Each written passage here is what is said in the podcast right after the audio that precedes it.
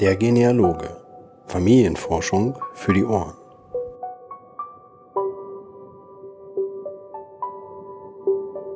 Hello and welcome to this podcast Der Genealoge Familienforschung für die Ohren. Family research for your ears. So, welcome to this pretty special episode about the German American partnership. So I am your host, Timo Kracke, the, the voice behind this podcast. And yeah, it's, it's pretty special for me to do this episode, uh, completely in English. Um, so Dirk Weisleder and I decided a couple of weeks ago uh, that it is a pretty good idea to uh, make two podcast episodes, one in German and the other in English. So we want to talk about the German American partnership. Dirk Weisleder for the DAGV, which is a Deutsche Arbeitsgemeinschaft genealogischer Verbände. Um, was in the US uh, and joined forces with the Germanic Genealogy Society, and they both started the partnership for the German Americans. Yeah, I think a pretty good idea. And I talked to Dirk in Bremen a couple of weeks ago, and yeah, I, I'm happy to share my interview with him.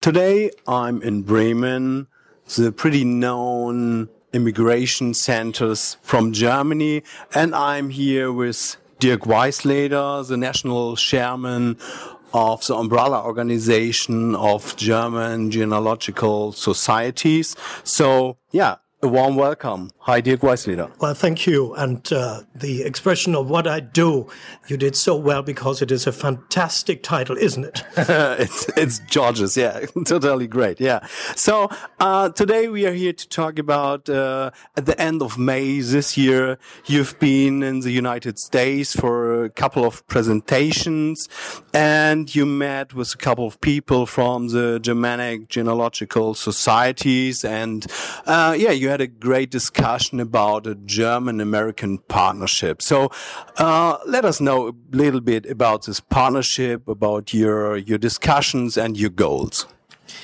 Yeah, uh, thank you for your question. Uh, we were not only discussing things, but we founded a partnership called German American Genealogical Partnership in St. Paul, Minnesota uh, that intends to intensify the contacts between the German American societies in the United States for itself and also to the genealogical societies in Germany. So uh, we are building up a bridge between the United States and Germany to bring together all those people who are dealing with Germanic, so people coming from Germany or people coming from areas in, in which Germans lived in former times. Okay, and yeah, you you you said you you talked about this uh, partnership and uh, the societies uh, exchange information, coming together, learn from each other. So, did you have an uh, more detailed plan on what what you want to do or what will be the benefits for for the societies to uh, be a partner of this global partnership? Well, first of all, we we signed um, legislations. Uh, we signed a kind of treaty in which we um, declared that we want to exchange what, what you said, all these information uh, about uh, Germans in America and how genealogy is done there and in Germany, but also want to bring uh, the people uh, together in researching.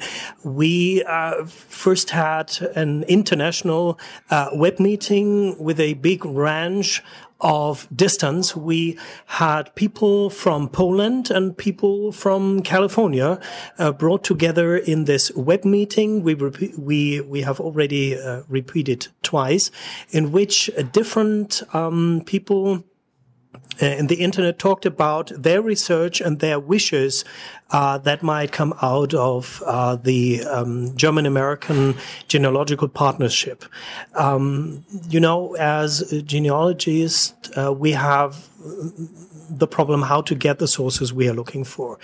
Um, for the Americans, it is um, very difficult to uh, find through all the structures in history um, where are the sources, where can find the sources, and what actually do they tell me about my ancestors.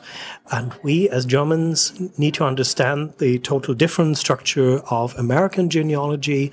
Uh, what sources are there when I try to find people um, that went to to America and where maybe the offspring of them lived in in later times. So we need to learn from the meto from the methodology. Met mythology. Yes, we met. We we first of all we need to learn about the mythology, how to do genealogy is done, and then we need to learn about the sources that we can uh, work with. Mm -hmm. Okay, so from from uh, my own, I know I, I have a couple of um, family members. They now live in in the U.S. and I, when I remember back my times when I researched these lines uh, from from Germany, their immigration path to the U.S. and uh, where they settled and and all these things. And there are many different uh, sources, and I think it's an, an pretty good idea to to join forces with uh, other societies to to get together and let them know what we know and what uh, what sources did we know the the things the knowledge what we have in in doing research in in the old land in old Europe in in that kind so I think it's a pretty good idea. So um, maybe you could let us know a bit more detail how it's how it's going on in the future. So if if there's a listener and thinks, okay, that's that's a pretty good idea, and uh, I myself or or a society that I belong to is is is working on that topic, and I think it's it's a good idea. How could we join, and and why should we join? Yeah, the partnership intends to bring together the societies uh, in the first place. So when you're interested in German genealogy and you're uh, within a genealogical society in the US, please join our partnership. You can go to dagv.org. So um, the website of our German umbrella organization, and then you will find German American uh, genealogy in the menu. Uh, click there and then you can get in contact um, with um, with a partnership, or you go to the website of the Germanic um, Genealogy Society in Minnesota. Uh, th these people are the organizers of the partnership. When you are in the U.S., this is uh, your first uh, contact person. Um, the the the steps forward would be the following. First of all, the American societies must know um, who is working on German genealogy. Do not expect that everyone who works on German genealogy uh, as a society in America knows uh, about the neighbor who does the same. So, uh, first of all, the Americans need to do their, we say homework. So to, to uh, make a map to, to take down notes, who is working on that special topic, bring them together and then share lists of publications. We see in the United States the same problem, um, as in Germany that most of the genealogists do not work on peri periodicals or on journals in which many, many treasures uh, can be found, uh, many uh, researching results um, that are published there. And then um, the other uh, step would be to share newspaper uh, newsletters. I'm sorry, newsletters um, by these societies, mostly uh, ele electronically. So it is very very easy today to share this information that has never uh, been done before. This is an aim uh, we want to reach in this uh, German um, American genealogical partnership to know more about each other and to share more information than ever before. Mm -hmm.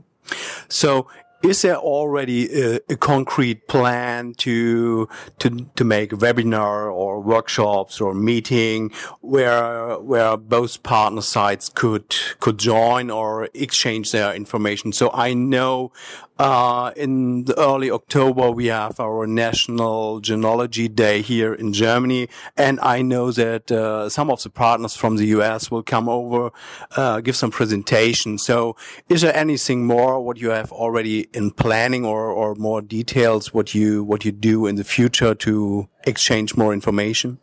Well, it's a it's a big step forward that uh, Kent Cutkomp will come to our Deutsche Genealogentag in Gotha. You're right; he will give us a lecture about genealogy in the United States, and it is most brilliant, and it will be very touching that he is talking in German on the National Day of German Unity on October the third.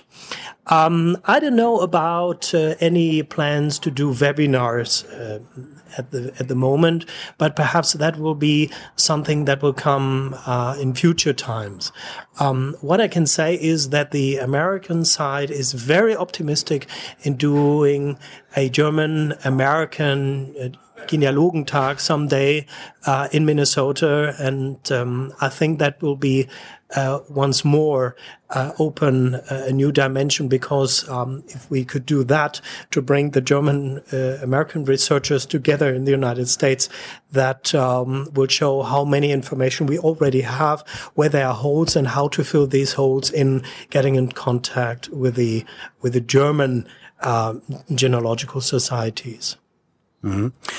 Um, yeah, pretty, pretty interesting. So I think it's an, an really good idea and, and I like really the idea to, to join forces, get together, learn from each other. And, uh, yeah, I hope many societies will join. And yes, the, the whole genealogy world, uh, will benefit from, from this, uh, partnership and researching our all, all our ancestors. Yeah, it's it's pretty great, and I, I like to thank you for taking your time and introducing the partnership. Thank you very much. Um, I'm looking forward to ideas to come, and let me end with a vision. Um, in my eyes, it is a new understanding of family when we bring together uh, the German family part and the American family part. Thank you. Thank you.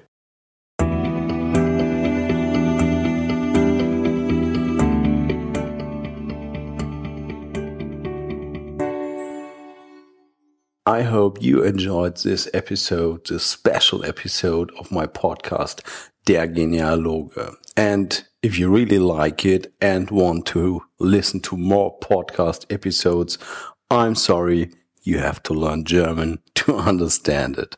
But on the other hand, you could go to my blog at dergenealoge.de, visit my posts on my website, and you could easily translate it to Google Translate and read all the information that I publish in the blog sections.